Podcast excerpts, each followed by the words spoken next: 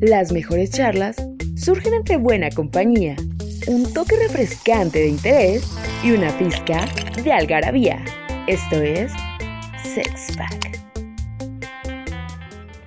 ¿Qué tal? Muy buenos días tengan el día de hoy. Y bueno, todos hemos disfrutado del enamoramiento y la seducción, esa sensación que se segrega en nuestro cerebro por la combinación de dopamina y oxitocina. Pero al concluir esa fase y la tortuosa pero siempre justa realidad nos aborda, si tienes suerte, evolucionará a el amor. Pero ¿qué ocurre cuando todo esto termina? Nosotros somos Sexpack y te presentamos qué pasa con la ruptura y qué hay después. Yo soy Alex Juárez y es un gusto estar con ustedes. Este programa no podría ser presentado sin la presencia de mis amigos y colegas César Omar y Max Sánchez. ¿Qué pasa? ¿Qué pedo? ¿Qué show? Podcast escuchas del otro lado de internet. Yo soy César. Quienes ya me conocen, pues bueno, me presento y quienes no, un gusto de que nos estén escuchando. Estamos aquí para hablar de qué pasa cuando pues rompes, se rompe, te rompes y todos terminan muy quebrados. Pues estoy aquí acompañando también de mi amigazo el Max. Hola, ¿qué tal? Buenos días, buenas tardes y buenas noches. Y bueno, pues ya saben, ya presentaron todo este show. A mí no me dejaron nada. Pero bueno, me dejaron al papacito chulo, hermoso, pelo de asgardiano. El día de hoy que tenemos, bueno, más esa confianza.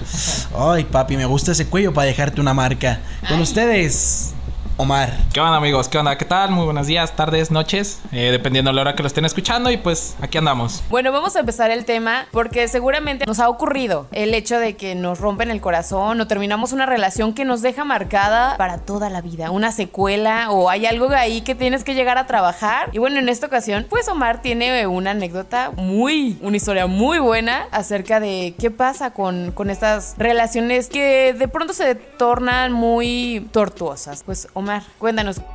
Partiendo más o menos de, del cómo nos conocimos nosotros, pues técnicamente fue por una red social. Vaya, esta red social pues este empezó a crecer, se empezó a hacer más grande, creamos un grupo en WhatsApp donde pues técnicamente había toda la gente de, de, de todo el mundo, vaya, y pues dio la suerte o la casualidad de que coincidimos en ese grupo, pero pues en ese entonces ella tenía pareja, eh, yo no, pero no estaba en busca de pareja, pues en algún momento de de pues de la vida, vaya, este una amistad que era de Monterrey, pues dijo que iba a venir acá a Guadalajara. Bueno, acordamos como que una juntada entre los que podíamos y listo, pues un viernes me parece, fue un viernes, un sábado. Todos habían dicho que sí. Bueno, al menos las personas que habíamos confirmado es si fuimos, salvo ella, que también había confirmado. No nos dijo nada, nosotros igual no preguntamos, nosotros no la pasamos chévere, fuimos a un barecito, nos echamos unas chelitas, cotorreamos todo chido, hasta ahí. Al día siguiente es que habíamos quedado de, de, de darle como un tour ahí por el centro, por aquí por el centro de Guadalajara, pues comer así como que una comidita típica, pues la típica, una tortita, la tortita tapatía, siempre Ahí ya fue cuando ella se hizo presentes y y lo primero que nos comentó fue que pues justamente a ella no la habían dejado porque su pareja le dijo que no.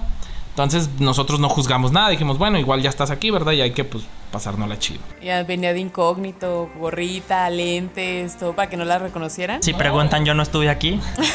venía casolona, pero sí era muy retraída, casi no hablaba o como que le querías voltear a ver y como que no te aguantaba la mirada. Vaya. Ya al final, ya cuando se fue esta amistad, la acompañamos a, a la central de autobuses, ya ella ya se fue, nosotros ya nos, pues, cada quien agarró su lado. Eh, creo que a las 3, 4 horas este, me mandó mensaje a mí y a esta persona que, que les, que les menciono y nos dice que tuvo un problema justamente con con su pareja por habernos visto, que si le podíamos ayudar a, como que a, a, solucionarlo. que a mí se me hizo una pendejada, porque pues creo que los problemas de pareja, pues en pareja se solucionan. Yo dije, ¿sabes qué? Pues la neta no quiero meter la cuchara, pero no o sea, si de verdad es tanta tu urgencia o tu necesidad de que nosotros te echamos la mano, pues adelante. Va, nos pasa su número. Nosotros, este, desde nuestro bando, vaya, nosotros le dijimos, ¿sabes qué? Nosotros no vamos a abogar por ella, sino vamos a abogar lo que nosotros hicimos. Nos fuimos a tragar, nos fuimos a, a un ratito ahí al centro. ¿A tragarnos entre nosotros? No, a tragar unas tortas. Ah, las tortas de ella. No. Bien deliciosas. No. Tampoco. Entonces, este eh, ya nosotros estando pues platicando con esta persona, esta persona nos, pues nos evade pues y nos dice que pues en teoría mm, ella siempre lo hacía ver a él como el malo de, esa relación. Entonces pues ya nosotros no, no, quisimos ya moverle nada, nomás le dijimos, ¿sabes qué? Pues este es el contexto de lo que está pasando, si nos quieres creer, chido, si no, pues no. A raíz de eso pues se empieza a dar este como que muchos problemas en ese grupito antes que les mencioné, porque a ratito se salía y luego pedía que la volviéramos a meter y se volvía a salir. Entonces, pues el pretexto de siempre era que pues su pareja había agarrado su celular y la había sacado y la, la cuestionaba que qué que, hacía en ese grupo y demás, que no tenía que estar en ese grupo, que La chica termina, termina la relación tóxica que ya traía arrastrando y cómo comienza a andar contigo. Pasa como un año y en ese año como que empieza a, pues, a platicar más conmigo, este, mucho, mucho más. Creo que ya era un, un fortificante es el hecho de que nos gustara la misma música. O sea, como que ya haces que, que muchas cosas hagan más match. Creo que solamente yo la había visto como dos veces, o sea, habíamos salido dos veces ah, como plan de salir, pues. Pues ella ya me, me lo dice, no me lo dijo en persona, pero sí me lo dijo por WhatsApp, porque pues todo es más fácil por WhatsApp, pues me dijo que le gustaba. Entonces yo también le dije, ah, pues sabes que a mí me gusta, espero, pues vamos, vámonos relax, vamos intentándolo. Este, pues a ver qué sale. Va, acepta. Por así llamarlo, los primeros tres meses. ¿Fue la, la miel? Fue la miel. La. Después, no, después evolucionó a la mielda. después de los tres meses empiezan a sacar el cobre, como dicen. Y yo, pues hasta mucho tiempo después, ya que, pues, eh, lamentablemente o afortunadamente fui a terapia, pues empecé a entender todos esos patrones y todas esas conductas. Después de ya de los tres meses, este, eh, pues la relación se empieza a tornar un poquito complicada, vaya, porque justamente las cosas que ella me había mencionado que a ella le hacían, me las estaba empezando a aplicar a mí. Empezaba a cuestionarme mucho sobre las amistades que yo tenía. ¿Dónde estabas? ¿Con quién estabas? ¿A qué hora estabas? ¿Por qué no estabas con ella o algo? No soy tóxica, me han contado. Aclaró. A como va el hecho, pues o sea, pues ella no te veía. Nos veíamos eh, cada fin de semana, habíamos acordado vernos cada fin de semana porque las dos reglas que nosotros habíamos este como que implementado en la relación es no te vas a meter con mi escuela y no te vas a meter con mi familia. Punto. Las únicas los únicos días donde nos podíamos ver era justamente un fin de semana. Pero hablaban entre semana, o sea, como un mensajito y ya el fin de semana de, oye, ¿qué onda? Entonces nos vamos a ver. Sí. Ah, ok. Pues está bien, ¿no? Aclararon y dejaron pautado todo. Que Más o menos fue así porque eh, había ocasiones en las que ella me decía, oye, puedes pasar por mí a la escuela o algo así. A mí se me hacía raro. Yo, bueno, pues está bien. Y era como que nomás para vernos un ratito. Ah, es que tenía tiempo libre, demás. Y yo, en veces, por no decirle, sabes que es que neta, yo tengo un chingo de tarea, decía, bueno, está bien. Pero una vez, este, ya se me empezó a hacer un poquito ya más delicado el asunto porque sí me decía, oye, ¿dónde estás? Y yo, bueno, pues estoy en la escuela. Ah, ok. Ya la nada, me, a las 20, 30 minutos me decía, oye, ya estoy aquí afuera de Cusey. No. Que es que podamos salir a comer a un lado de por aquí cerquitas. Y yo de, "Ah, pues nada, dame media hora en lo que salgo de las clases y va, está bien. Entonces sí, ya salía de las clases y lo primero que era que quería hacer yo, no es que no es que quiera sonar culero ni nada, pero era descansar. Tenía que ir con ella, teníamos que ir a... Pero a todo esto, o a todas esas conductas, como de que te llegara de sorpresa a la escuela, ¿algún momento le diste a entender como que se te hacía tierno bonito el detalle que te hiciera eso? Sí y no. Sí, porque sí valoraba el hecho de que ella fuera a verme, pues, porque usualmente siempre era al revés. O sea, siempre era como de ven y ven y ven a verme, ven a verme, ven a verme. Entonces el hecho de que ella fuera y me buscase fuera como que, bueno, o sea, se sale como del estereotipo.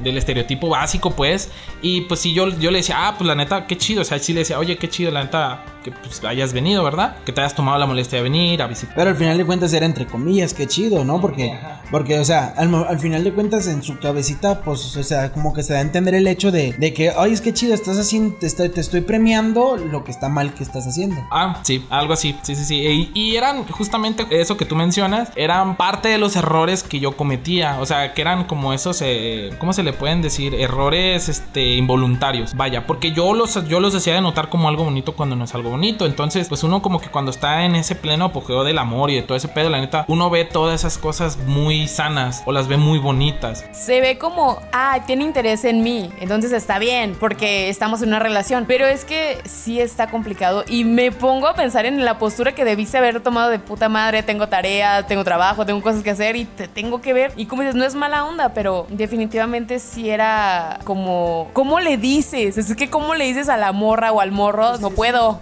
no quiero, tengo cosas que hacer. Porque como que queda escudado ese pedo, ¿no? De, güey, es que vine a verte y ve cómo me tratas, güey. Exacto. Y si hay un acuerdo, como él dice, está, pues está violando los acuerdos. ¡Ay, violadora! Güey, o sea, no viole los acuerdos. Viólame el fin de semana, pero no me violes. Ándale, ándale, por ejemplo. No es violación si sí quiere. Consensuado. Pero bueno, entonces empezaste una relación que en un principio no fue un super, ay, me gustó a la primera porque se fue forjando, tenía el mismo gusto, el duranguense, y luego este, Bueno, no, no es cierto, les gusta el power metal. Ándale, así fue la onda, ¿no? O sea, la relación de Omar fue como el gallo mal forjado, güey. ¿Cómo? Se, Ah, quiso el gallo for- de- Ajá, se quiso forjar algo y se, se terminó espanzurrando. Sí, pero porque les mencionaba, el primer año sí fue bastante complicado, porque justamente todas las acciones que ella en algún momento me, me comentó que esta expareja le había hecho a ella, las empezaba a aplicar conmigo. Como les mencionaba, yo al principio pues lo notaba como algo, un gesto cariñoso, vaya, entre comillas, pero ya después ya se empezó a tornar ya un poquito más complicado y un poquito más denso, ya no era algo bonito ni algo romántico, ya era algo Tóxico. como, ajá, vaya, o sea, por, por no sonar tan cliché, pero sí, era algo ya bastante tóxico. Yo al principio sí trataba de, de darle explicación de todo, porque incluso ella no sé en qué cabeza le llegó a... A, a caber en una plática que estábamos realizando yo le había dicho que yo tenía una amiga que tenía un hijo y que le estaba echando los perros a mi hermano en aquel entonces o sea que es- estaba queriendo quedar con mi hermano y demás ¿Estás diciendo que las mamás luchonas, empoderadas, están buscando papás? A ver, Max, acláranos el punto. No, yo, yo, fíjate, las mamás luchonas están viviendo para nosotros desde hace tiempo. Ellas es un pilar en, en el amor de los hombres dejados de 30 años. La verdad. Mamás luchonas sigan existiendo, pero no tantos hijos, de poquitos nomás. Sí, uno nomás, ¿verdad? Para no pelearse. No, no, no, yo no digo nada de eso, pues. Pero sí, la idea de que esta, esta amistad de nosotros, pues tenía una, una hija, pues, y pues a lo mejor quería una pareja. y pues sí le estuvo buscando como que entre toda la, la serie de amistades que teníamos, eh, pues esta personita, este, no sé en cómo idealizó, no sé cómo formó una historia en su cabeza de que te. De que te echaba los perros. No, no, no, peor tantito, de que la hija de mi amiga era mía. Ah, porque tenía el pelo largo. Seguramente fue eso. No sé, la verdad. Entonces, pues digo, yo como todo, toda persona enamorada, carente de raciocinio en ese entonces, tuve que ir con mi amiga y le digo, oye, ¿sabes qué? Pues tuve un problema acá con, con mi... Voy a ocupar una prueba de ADN de tu hija. No, no, y nomás le dije, y la neta, pues ocupo nomás si tienes ahí una conversación, porque incluso yo conozco pues al papá de esa... Pues de esa niña, pues. Pero pues estos- estas personas obviamente están separadas. Entonces yo dije, nomás que tengas una conversación con, O sea, el pedo aquí era que te hacía caer en el mismo juego que ella aplicaba según el de Monterrey, que empezó la historia. No, no, no. O sea, a ella me estaba aplicando el- exactamente el mismo juego que a ella le ella aplicó, que a ella le aplicó su expareja. Eh, yo hasta eso lo, lo entendí muchísimo después, cuando ya me senté a pensar en mí y no en ella. Entonces la bronca fue que no, no entendía más o menos, o no- me hacía falta como que ese raciocinio de decir, bueno, es que yo no soy el que estoy mal, es ella. Entonces buscaba todos los medios para que ella me, me creyera. Sí, tuve que hablar con esta persona y dije, oye, ¿sabes qué? Me puedes mandar como una captura de pantalla que estás hablando con el papá de tu hija. Y, ah, Simón. Y ella todavía accedía sin ninguna bronca. Y yo se les tenía que mandar a ella. Y ella me decía, no, pues es que no te creo. Y la chingada. Ella estaba muy renuente a decirme que no me creía y que nunca, jamás iba a recuperar la misma confianza y demás. Total, que llegó un punto en el que yo, pues ya me rendí. Yo dije, bueno, ya, me rindo. Ya no, no entiendo cómo yo puedo hacerte creer o hacerte entender que estás pensando o lo que traes en mente no es verdad. Entonces no sé como que si le dio el miedo o no sé si le dio miedo a perderme entre comillas, pero sí ya fue como que me dijo, ay bueno pues te voy a dar otra oportunidad, pero no voy a confiar de nuevo eh, tan grande en ti. Y, o sea, en pocas palabras te echaba la bronca de que si ella estaba mal, que si ella la cagaba y todo, era porque tus acciones y, tu- y las cosas que tú decías la tenían así. Y, y el pedo es que tú se la comprabas. Ah, Tocayo, pues tú y yo, aparte de compartir el, el nombre, tenemos unas experiencias muy parecidas, me traes tantos recuerdos. Pero el chiste es que fue una relación muy tóxica que tú viviste eh, en un principio bien y fue decayendo. ¿Cuándo fue el punto en el que tú empezaste a pensar en ti? Ya hasta el final. Yo tengo antes, antes de que llegues al final, cuando peleaban, te, o sea, y tratabas como que tú de mediar la situación, pero hubo alguna situación fuerte que hayas tenido en la que ella te haya como de, ay, no, no te preocupes, ya, lo vamos a solucionar y fue como sexo de reconciliación. No es que no era sexo de reconciliación, yo siento más bien. Bueno, es una apuesta, vamos a ver. ¿Sexo Yo de amarración? No, yo siento de que este güey a lo mejor decía, pues que qué onda, que ya estaba bien, que ya estaban todas las cosas que yo le había demostrado que lo perdone. Y más bien era sexo de compensación. ¿Te recompensaba con sexo? Sí. ¡Ay, no sabía, tóxicas malditas! Yo coincido que suelen usar esa arma muy cabrón. Eh, hubo casos y hubo ocasiones en las que sí hubo peleas, hubo pleitos así por el estilo. Y era como que iba a sonar a lo mejor como que medio raro que un hombre pues diga o haga esa acción pues. Pero en veces después de que ella como que la cagaba, yo no me indignaba ni nada. Simplemente le decía, sabes que la neta ahorita neta no le quiero mover a nada porque si tú me dices algo me voy a emputar y si yo me emputo puedo hacer que tú te emputes. Entonces ella te, sí me decía, sabes que es que la neta pues yo traigo ganas y así, así, así. Y yo, sabes que es que yo no. Entonces como que se sorprendía y me decía, "Ah, ¿cómo que tú no tienes ganas y que ella no me quieres? Y la chingue yo, no, no, no. Es que te las estás quitando con alguien más. Te, como que caía ella en un, en un, no, en un mundo en el que a huevo pensaba que todos los hombres 24/7, este, como que queríamos, este, ajá. Y yo le dije, la neta no, porque ni me siento cómodo. Le dije, la neta ahorita con la mamada que acabas de hacer no me siento cómodo. Si hubiera sido en otro lado, todo hubiera sido O sea, si hubiera sido de manera metafórica, pues a lo mejor y sí, ¿verdad? Al revés, que fuera sido literalmente. Ah, entonces, este, sí, yo fue como que, vaya, no, le declinaba como que esas cosas y tampoco creo que sea como que la solución más viable. Yo coincidiendo, sí, me pasó mucho porque también viví una relación tóxica en la que, pues, pedos como los de Omar tenía cada semana. Y La- llegó un punto en el que, pues, a cada rato era que no se aclaraban las broncas. Yo no podía solucionar problemas con ella porque llegaba un punto en el que o lloraba o se emputaba o nos emputábamos. Y como padecía de problemas de salud, llegaba un punto en el que no se podía hablar nada porque si se alteraba se desmayaba. Cesaración 2.0, pues me desmayo a la verga. No, sí, es que pasa. Yo, ten- yo tenía a mi compa Roberto que nos escucha Saludos a Roberto. ¿Y un beso en dónde, Max? en el yoyo. el pedo es que él tenía una pareja igual, güey, que se le hacía de pedo a cada rato, güey. Y no manches, güey. A veces íbamos cotorreando, güey, y de la nada la morra decía, no, no, no, no. Y se ponía a temblar, güey. y, Ay, ya me dio un ataque. Y lo hospitalizaban una semana, güey. Y pues por eso el güey, pues, dio corte final, güey, con esa relación. Aún así la amara un chingo. Porque, güey, la morra, no, cu- cualquier cosita que se tocaba, güey, la morra duraba un mes a una semana hospitalizada, güey. No es sano nada de eso, amigo. No, y son no, problemas pues, que realmente sean que- serios y dices, verga, o sea, ¿para dónde le muevo si no hay por dónde moverle? Tengo una pregunta para ustedes como hombres. ¿Qué pasa cuando las chicas, es que somos bien lloronas, eh, me incluyo, pero ¿qué pasa por sus cabecitas cuando te empiezan a decir, es que no sé, me siento muy mal y con la relación y que... Y o sea, te la hacen la cesaración. Pasan dos cosas. de- A huevo gané. Cuando llora la chica, Sí, güey, es porque ganaste, güey. Es porque la morra ya no tiene formas de y seguir discutiendo y está utilizando el arma de "Ah, ya perdí, güey. ya perdí". Es que, güey, y ya es como, ay, sí, perdón, ya no llores. Como de, les hace sentir como que ganaron, pero tú por dentro dices, me la peló, manos le faltaron para pelarme la verga. bueno, ese es mi punto de vista.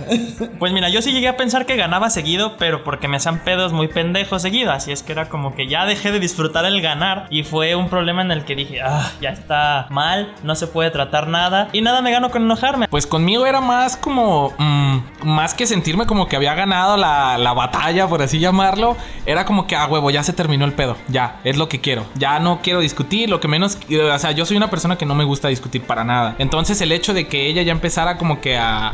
a que, que se le quebrara la voz y empezara a ella misma a decir es que perdón, la cagué, es que no sé qué, y es que no sé qué, qué yo. Entonces era ya, yo ya sabía las palabras, ya tenía casi casi mi, mi frase. Ajá, el speech nomás para decirle, no pasa nada, todo bien, vamos a relajarnos los dos, vamos a tranquilizarnos y va. Pero Alejandra, tú cuando, tú cuando lloras es porque perdiste.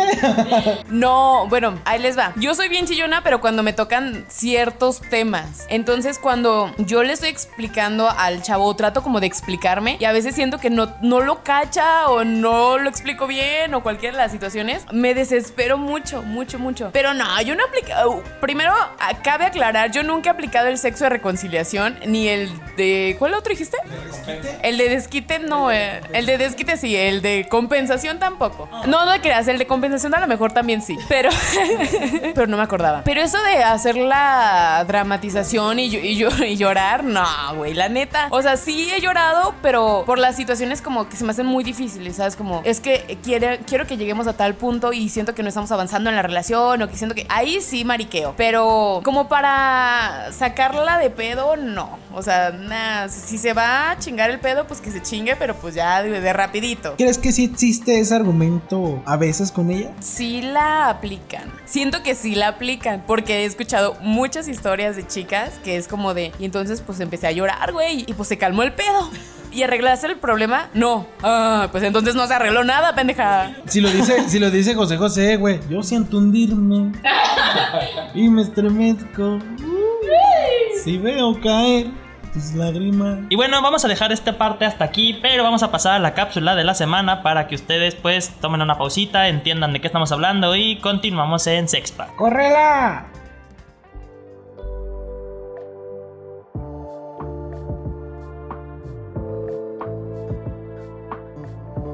Las rupturas amorosas no son tan fáciles de llevar, pero descuida que hoy traemos algunas estrategias para superarlas. Número 1.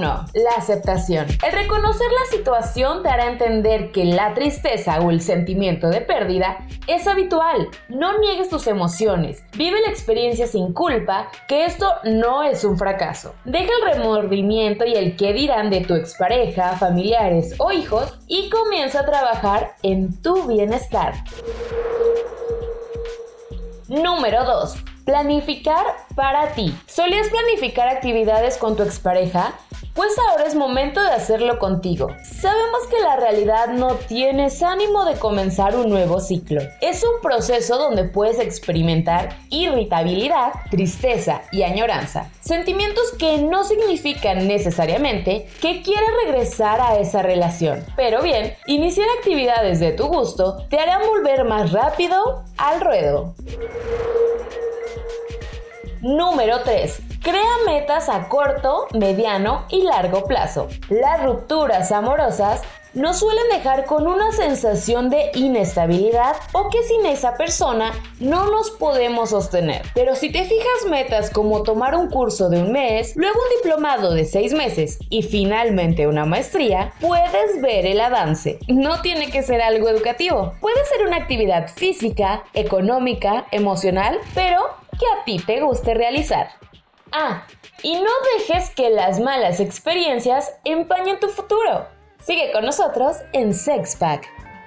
Pues queremos recordarles que nos sigan en nuestras redes sociales. En Facebook nos encuentran como Sex-Pack Podcast y en Instagram nos encuentran como Sex-Pack 2020. También no olviden que nos pueden escuchar en Anchor, nos pueden escuchar en Spotify y nos pueden escuchar en Google Podcast. Ahí estamos, danos manita arriba, me encorazona y ya sabes que si te gusta, a mí me encanta. Y bueno, pues siguiendo con el tema, vamos a enfocarnos ahora sí en punto de quiebre de la relación. Pero Omar, cuéntanos, ¿cómo fue? El punto de quiebre ya empezó cuando obviamente empiezas a notar ya los cambios eh, como que sentimentales en las otras personas. Vaya, o sea, no te sientes incluso ya cómodo o sientes que las cosas están tornando un poquito como que repetitivas o el simple hecho de que ya no quieres salir. O sea, no salir de no verte, sino que dice, ay, pues nomás ven a verme a mi casa y ya. O sea, se pierde la emoción o llega el punto donde a veces no quieres ni recibir mensajes o a veces te llaman, güey, y no tienes ni una plática que quieras hacer con ella. O sea, no hay ni chismación. Sí, sí, sí, sí. O sea, todo, todo lo que englobe eh, el tema de, de interés, ajá. Pues, ¿y la relación sexual en tu quiebre qué tal permaneció? ¿No había apetito?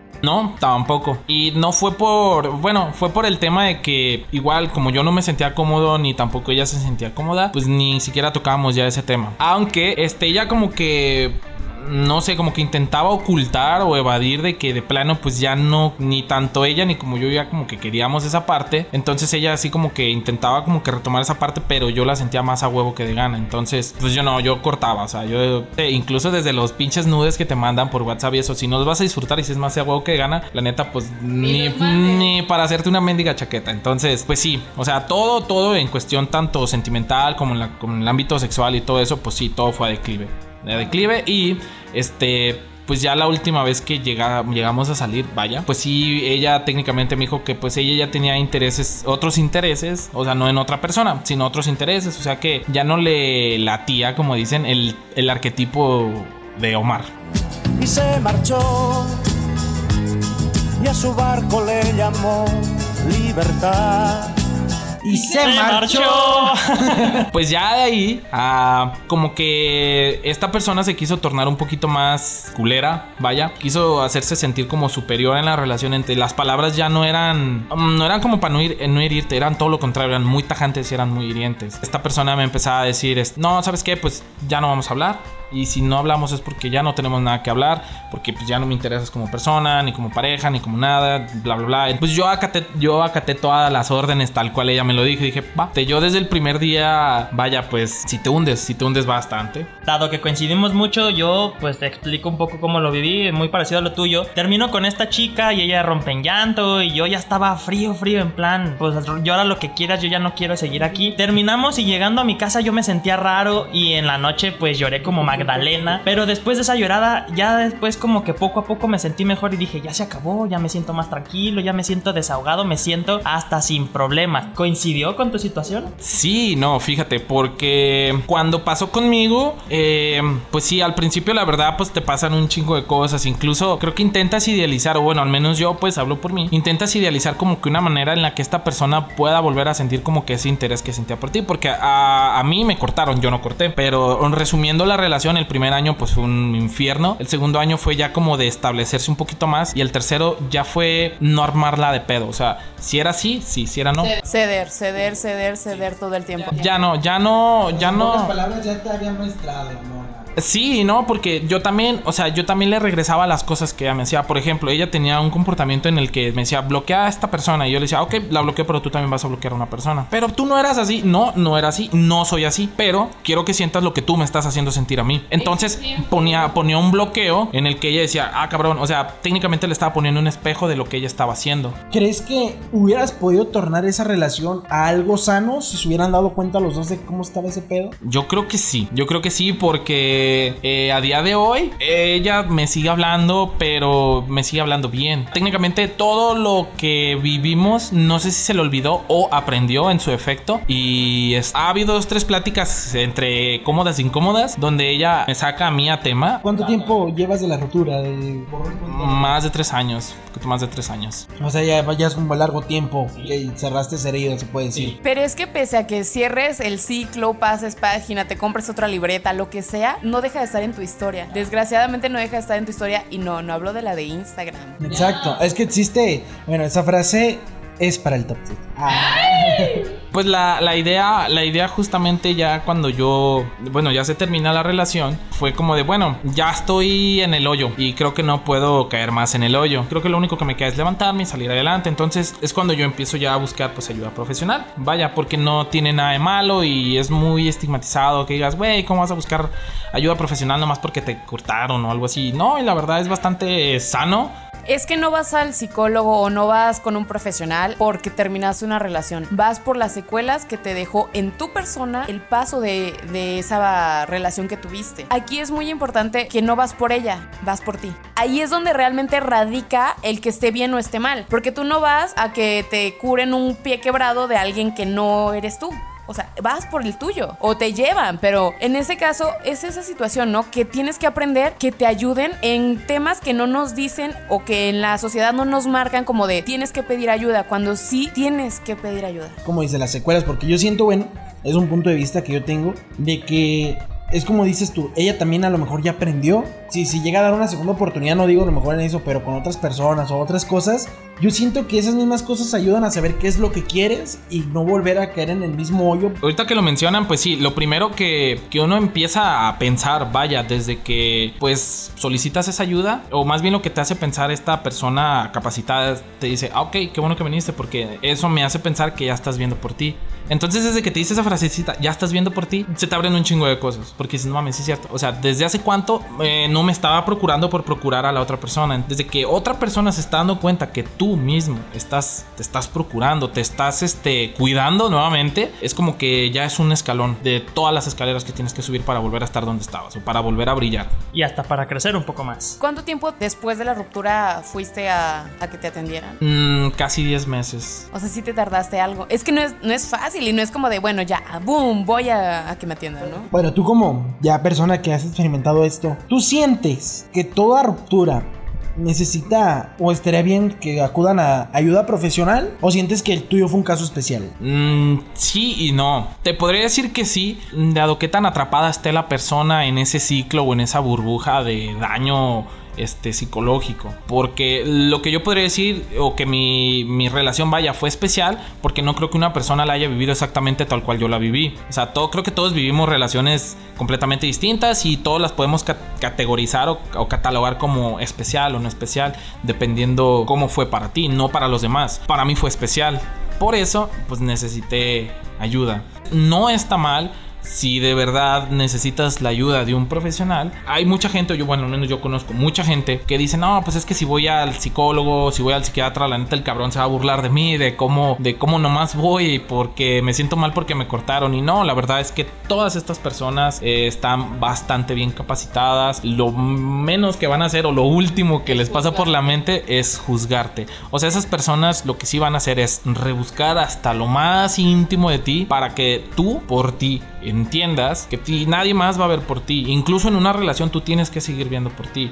Que en mi caso fueron dos personitas las que me estuvieron apoyando. Una era una amistad mía que se llama Irma. Saludos a Irma. Muchas gracias por apoyarme. Y la otra persona era una que era justamente encargada de parejas. Ella había estudiado como veintitantos años la psicología de parejas. Pues yo quiero hacer una mención de mi amigazo del alma, el Alan. Saludos a mí. Ay, Alan, saludos. Pues él me dijo una vez, porque él me ayudó mucho en un tiempo, pues de compillas, ¿no? Cabe aclarar que Alan es, está estudiando psicología. O sea, como que terminamos relación al mismo tiempo él y yo, ¿no? Y nos besamos, ¿no? yo creo que sí lo harían, sin pedo. Dice él, y llegamos a la conclusión como de que el problema es que en una relación a veces uno comete el error de poner a, a tu pareja como el pilar o un pilar sustentable en tu vida ¿no? Y es el pedo, ¿no? O sea, el, único pilar aquí en tu vida es como tú dijiste, eres tú. Y tu pareja, tu familia y tus amigos van a, a girar alrededor de ese pilar llamado tu cuerpo. es que es muy común que hagamos eso y digo, a mí me pasó y me pasó un par de ocasiones. Me comenzaba yo a alejar de mis círculos de amistad. Principalmente era como de, ay, es que ya no salimos igual, es que, ah, es que tengo novio. Y pum, se acaba la relación y es como de, verga, y ahora ya no tengo ni novio ni, ni amigos. Y a raíz de ahí yo trataba como que de ya enfocarme más en mis relaciones de amistad sin dejar de lado a la pareja. ¿Puedo pegarte una pregunta así de látigo, de sats, culera? ¿Cómo fue tu vida sexual después de eso? El primer año eh, fue nula la verdad. ¿Por qué? Porque creo que era lo último en lo que me pasaba por la mente preocuparme. O sea, la verdad tenía tantas preocupaciones estaba experimentando tantas cosas nuevas en cabeza eh, creo que el sexo era como que lo último en lo que yo pensaba. Así era lo último en lo que yo pensaba. Ah, después de, la, de ese año, la verdad es que sí me desaté o me fui como gorda en tobogán. O sea, ya estaba, o bueno, ya, me, ya yo no me di de alta, me dieron de alta. ¡Ay, el IMSS! Así, haz de cuenta que nomás me dieron mi tirita de condones y, güey, tú sabrás cuántos te gastas esas. Y en la cochación, es en esa onda, güey, este, ¿cómo se sintió? Bueno, yo se sintió calentito y húmedo, ¿no? Pero. se entiende. No, pero, ¿cómo te sentiste tú, güey? Como no la veías, no te venían recuerdos de ella o el decir, estaré listo para experimentar otra vez? La primera vez eh, no me venían los famosos flashbacks, pero sí me daban muchos nervios, porque los nervios era como de, no mames, o sea, estoy en una posición en la que yo hace un año estuve con ella. Pero la verdad, ya siendo sinceros y siendo muy cochinotes, ya cuando veías a la persona en cuestión ya en Corea, ya se te olvidaba y decías, bueno, ya, a darle, a lo que venimos, punto. Entonces, no, la verdad es que no, no, nunca me vino a la mente decir, no mames, este, la estoy pensando, eh, no, la verdad es que no. Que dicen que al cuerpo lo que pida. Y entonces, pues ya estás ahí. Entonces, pues, ¿qué más le haces? Pregunta látigo. Si te pidiera una segunda oportunidad en el cual las cosas se llevaran bien, ¿se la darías? No. ¿Por qué? Chan, chan, chan. De entrada, es, creo que las personas no cambian a menos que les, convenga, que les convenga algo. Vaya, si esta persona en su momento no cambió porque no le convenía, si ya probó suerte en otros lados y no le convino a nadie más y quiere volver o quiere venir a probar suerte de nuevo, pues no. Ella se llevó la mejor parte de Omar de esa época y como que para que quiera venir a probar nuevamente la mejor parte de Omar después de tres años. Es que es bien feo, o sea, cuando no estableces todas esas situaciones y tu corazoncito todavía está como que dañado y llega, como dicen, o los memes de pronto como de ya te estoy superando y llega el mensaje de hola bonita, ¿cómo estás? O el me encorazona. O el me encorazona en tus fotos. O las desgraciadas que mandan packs. O la llamada a las 3 de la mañana. Todo eso puede llegar a, a hacerte dudar en el proceso que ya llevas trabajado. Pero Pero coincido perfectamente con, con Omar. Las segundas oportunidades no son buenas y si se las das y no son buenas, no des una tercera porque no, no, de ahí ya no hay nada. Es como lo dijo el profesor Javier. El profesor Javier, Javier. Charles Xavier. Exacto, tú sí sabes quién hablo. Él dijo, no por lo mucho que te pierdas del camino, no significa que no llegues a tu destino. ¿Eh? Charles Xavier, 1997. ah. Tengo una pequeña pregunta. ¿Crees que las personas se puedan autoayudar a, a salir de una situación así? Sí, sí, hay personas que, como te repito, o sea, yo cuando pedí la ayuda, o al menos a manera personal, yo cuando pedí la ayuda, fue porque sí, de plano, yo ya había intentado antes salir, vaya, por mis propios méritos. Y no pude. No pude, no porque el hecho de que, ah, le voy a marcar, le voy a mandar mensaje, o la voy a estar stalkeando ni nada, pero sí me llegaban muchos recuerdos, sí me llegaban, mm, incluso que estaba justamente en términos de mi carrera, siempre como que empecé a bajar bastante mi rendimiento académico y no podía, no podía, yo no podía estar este, en, ese, en ese aspecto, entonces este, yo tardé como dos, tres meses en, no en aceptar que necesitaba ayuda, sino en pedirla. Entonces yo dije, bueno, es que voy a intentarlo primero por mis medios, porque pues caí en el típico cliché de, no mames, es que como le voy a pedir a una persona que me apoye y eso. Y dije, no, bueno, o sea, ya lo intenté y lo que intenté no me funcionó, pues ahora sí vámonos a lo profesional. Y pues fue santo remedio. La verdad es que me ayudó bastante e incluso a día de hoy como persona, este le debo mucho a estas personas que me apoyaron porque como que sacaron incluso cosas que yo no sabía que tenía. Pero se me hace muy chido que estés tomando terapia o que la llegas a tomar o que quizá si te vuelve a pasar sabes por dónde irte. Porque como hombres siento que en la sociedad están muy estigmatizados el, lo que me acabas de decir, el como de, ay no mames, güey, ¿cómo crees que por una morra vas a terapia? O sea, es como de, pues sí, güey, porque no me siento bien y no es necesariamente por ella, sino por cómo se dieron las cosas. Y no quiero estar así y es muy válido y creo que los amigos siempre son un buen respaldo, pero cuando ya no tienen ese punto de apoyo, como dices, son orbitan en tu en tu entorno, pero no no son tu pilar, no siempre no todo el tiempo y tienes que buscar a alguien que sí lo sea. Pues en fin, ahora sí. Sus conclusiones acerca del tema con respecto a las rupturas amorosas, ¿se pueden superar? ¿No se pueden superar? Omar.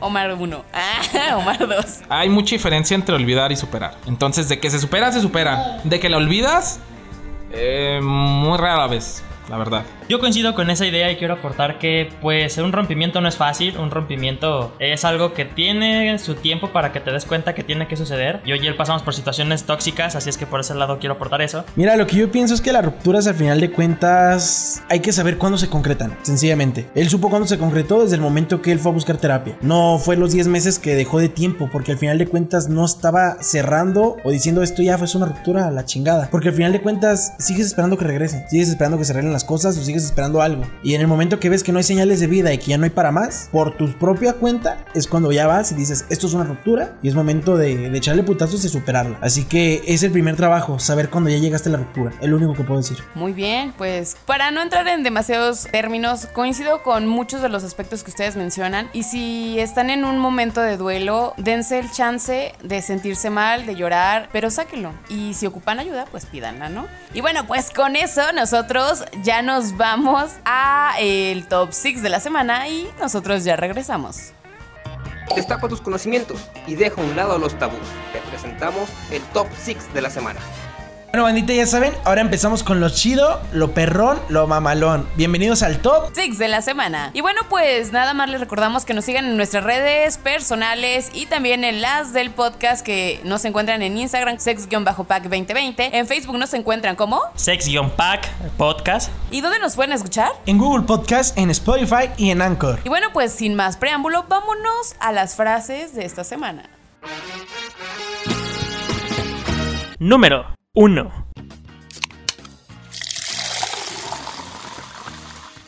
Ya saben, mi frase mamalona, sencillita, así. Para que lo agarren, se lo guarden y se lo lleven. Así que agárralo bien, morra. Seré tu novio un rato, pero tu ex lo seré toda la vida. ¡Ay! ¡Perro, perro, perro! Número 2. Recuerda que el que se va raramente decide hacerlo con intenciones de volver. Número 3.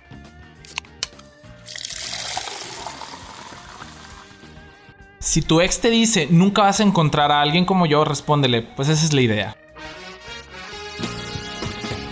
Número 4.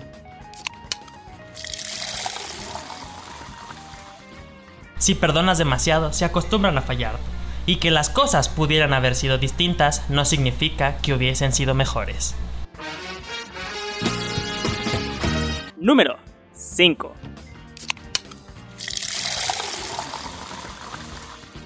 Hasta la mejor persona se cansa de mover montañas porque no mueve por ella ni una sola piedra. Número 6. Mira, papacito, quiérete, rey. Quiérete. Regresar con tu ex es como chingarte una coca sin gas.